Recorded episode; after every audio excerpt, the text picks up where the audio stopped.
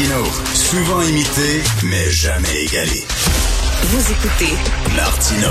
Cube, Radio. Alors, c'est jeudi et je parle avec l'excellent Joseph Facal, chroniqueur Journal de Montréal, Journal de Québec. Salut Joseph. Bonjour Richard, comment vas-tu? Ben, très bien. Écoute, tu écris aujourd'hui sur la liberté académique dans l'université, mais, mais avant, avant, je veux, je veux te parler de, de, de, de deux trucs. Euh, Premièrement, euh, toi, tu fais de la politique. Tu pas un militant, mais tu étais quand même un homme d'idées. Euh, tu sais fort bien, euh, plus que n'importe qui que la politique, c'est l'art du compromis, c'est de mettre de l'eau dans ton vin. Mais, mais là, ce que Steven Guilbeault a fait, c'est pas de l'eau dans ton vin, c'est changer le vin en eau, là. C'est hallucinant quand même de voir le ministre de l'Environnement qui a grimpé, qui lorsqu'il était militant, qui a grimpé au sommet de la tour du CN, soudainement approuver un projet qui va pomper un milliard de barils de pétrole. Écoute, j'ai très hâte de l'entendre se justifier encore davantage parce que c'est évident qu'il sera talonné là-dessus. Euh, oui, oui, c'est tout à fait euh, renversant. Remarque, euh, il est un petit peu dans la droite ligne de son propre patron. Ben oui. Puisque Justin Trudeau s'est fait élire en disant que, oh mon Dieu, Stephen Harper est le méchant pétrole sale de l'Alberta. Et rappelle-toi, peu de temps après, il utilise 4 milliards et demi de notre propre argent pour acheter, donc nationaliser un oléoduc euh, dans, l'Ouest. Euh, donc, donc, on n'en est pas à une contradiction près. Euh, et c'est effectivement, oui, ce qui arrive quand tu as un, passé militant. tu, tu te dis à un moment donné, bon, ben, je vais essayer de travailler un peu de l'intérieur de la machine, plutôt que d'être simplement contre, contre, contre. Et d'une certaine hmm. façon, Richard, je peux comprendre que quelqu'un se dise, hey, je vais faire autre chose que les magnifiques. Je vais essayer de travailler à l'intérieur du système. Mais là, évidemment, euh, qu'est-ce qu'on entend par à l'intérieur? Jusqu'où? Autrement dit, quand est-ce que le compromis ben oui. devient un reniement de soi complet? C'est une excellente question, ça. le, compromis, tout le monde s'entend que tu en fais en politique, mais comme tu dis, là, c'est presque un reniement de tout ce que tu as fait pendant des années. Tout à fait. Et là, ça devient véritablement euh, une, sorte de débat entre toi et ta conscience. Mais une chose que j'ai découverte en politique aussi, c'est l'élasticité de la conscience. Tu sais, Richard, le pouvoir, là, c'est une drogue puissante. Je dis toujours à mes étudiants euh, à l'université que le pouvoir, c'est un aphrodisiaque. Et ça me fait bien rire quand, quand, quand je dis ça. Tu vois, l'odeur du cuir, la limousine, les gens à ton service, mm. c'est extrêmement grisant. Et finalement, beaucoup de gens font des tas de compromis ou de compromissions avec leur conscience par goût du pouvoir. Je veux t'entendre sur ce qu'on apprend sur le CHSLD Aaron.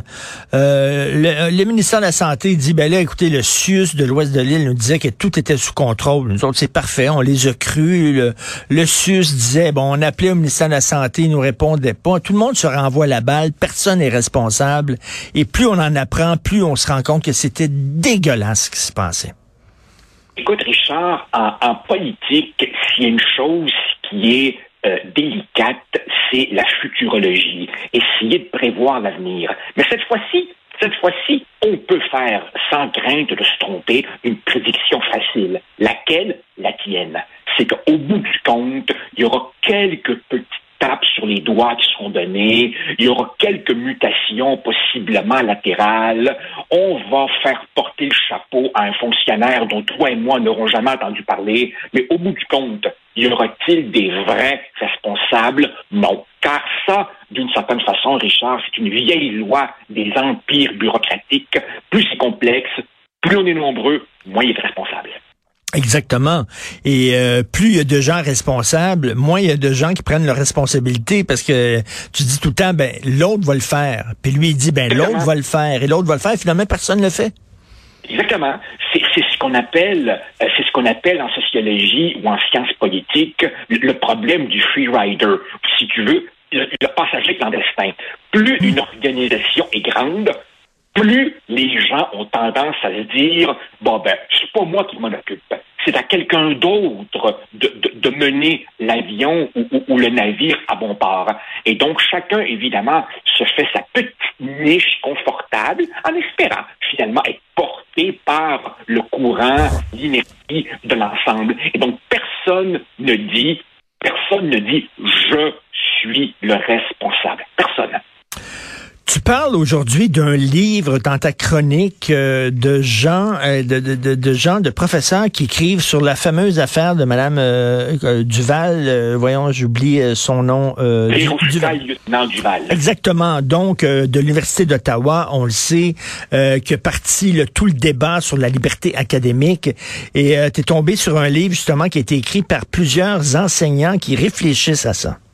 Oui, en fait, des, lecteurs très allumés ce matin m'ont dit Hey, vous avez même pas ben, le titre du livre. Exactement, tu donnes pas le titre.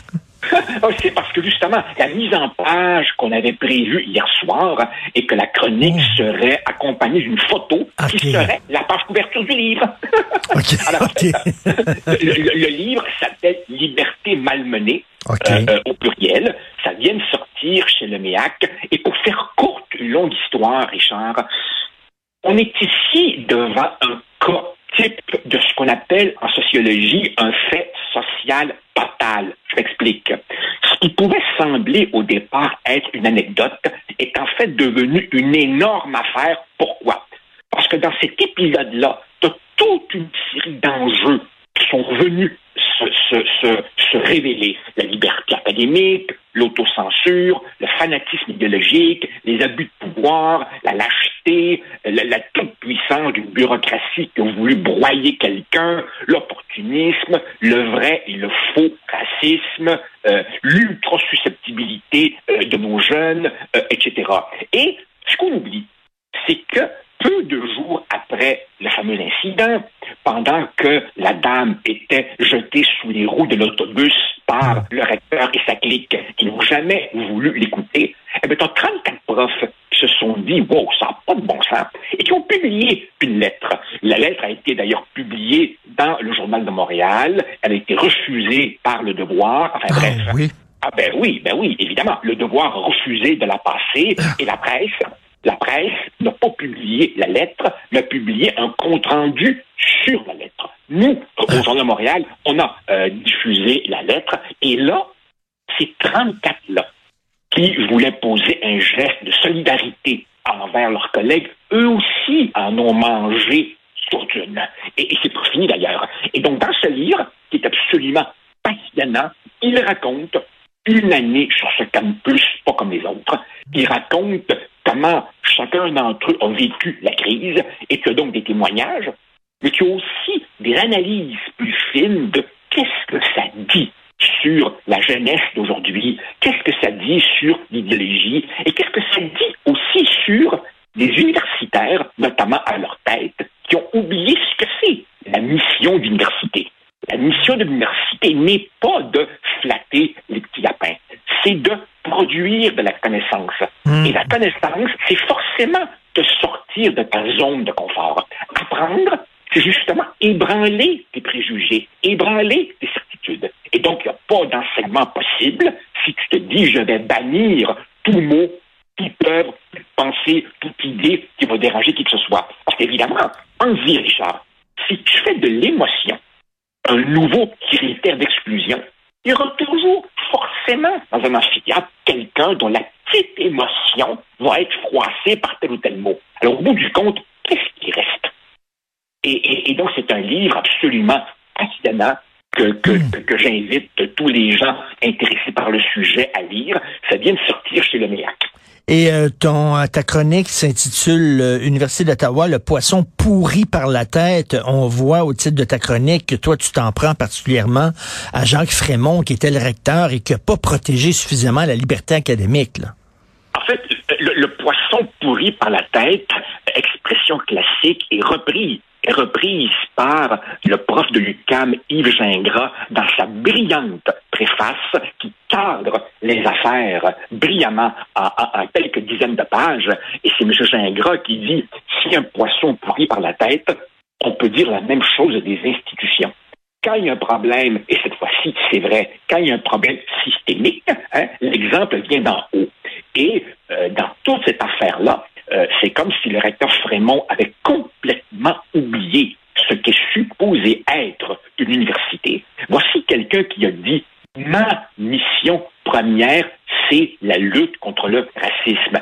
Je m'excuse, Mmh, Richard. mmh, mmh. La lutte contre le racisme est certainement une belle cause noble. Mais quand tu es un recteur, ta job première n'est pas d'être un justicier social sur les campus. Et le livre montre bien, justement, il, il- il est porteur, si tu veux, d'une leçon qui s'applique à l'ensemble de la société, qui est que quand une ligne idéologique convaincue d'avoir raison prend le pouvoir, que ce soit à l'université, dans un ministère, dans un gouvernement en général, quand tu es convaincu d'avoir raison et que tu ne doutes pas, tu peux broyer des êtres humains dans le moindre état d'âme. Et, Joseph, justement, là, bon, il y a eu un projet de loi pour euh, protéger la liberté académique, mais t'as beau arriver avec n'importe quel projet de loi, même le meilleur au monde, ça n'empêchera pas euh, une culture d'exister au sein d'une université qui s'assemble, se ressemble. Lorsqu'on va aller choisir des professeurs, lorsqu'on va les embaucher, on va prendre des gens qui pensent exactement comme nous autres.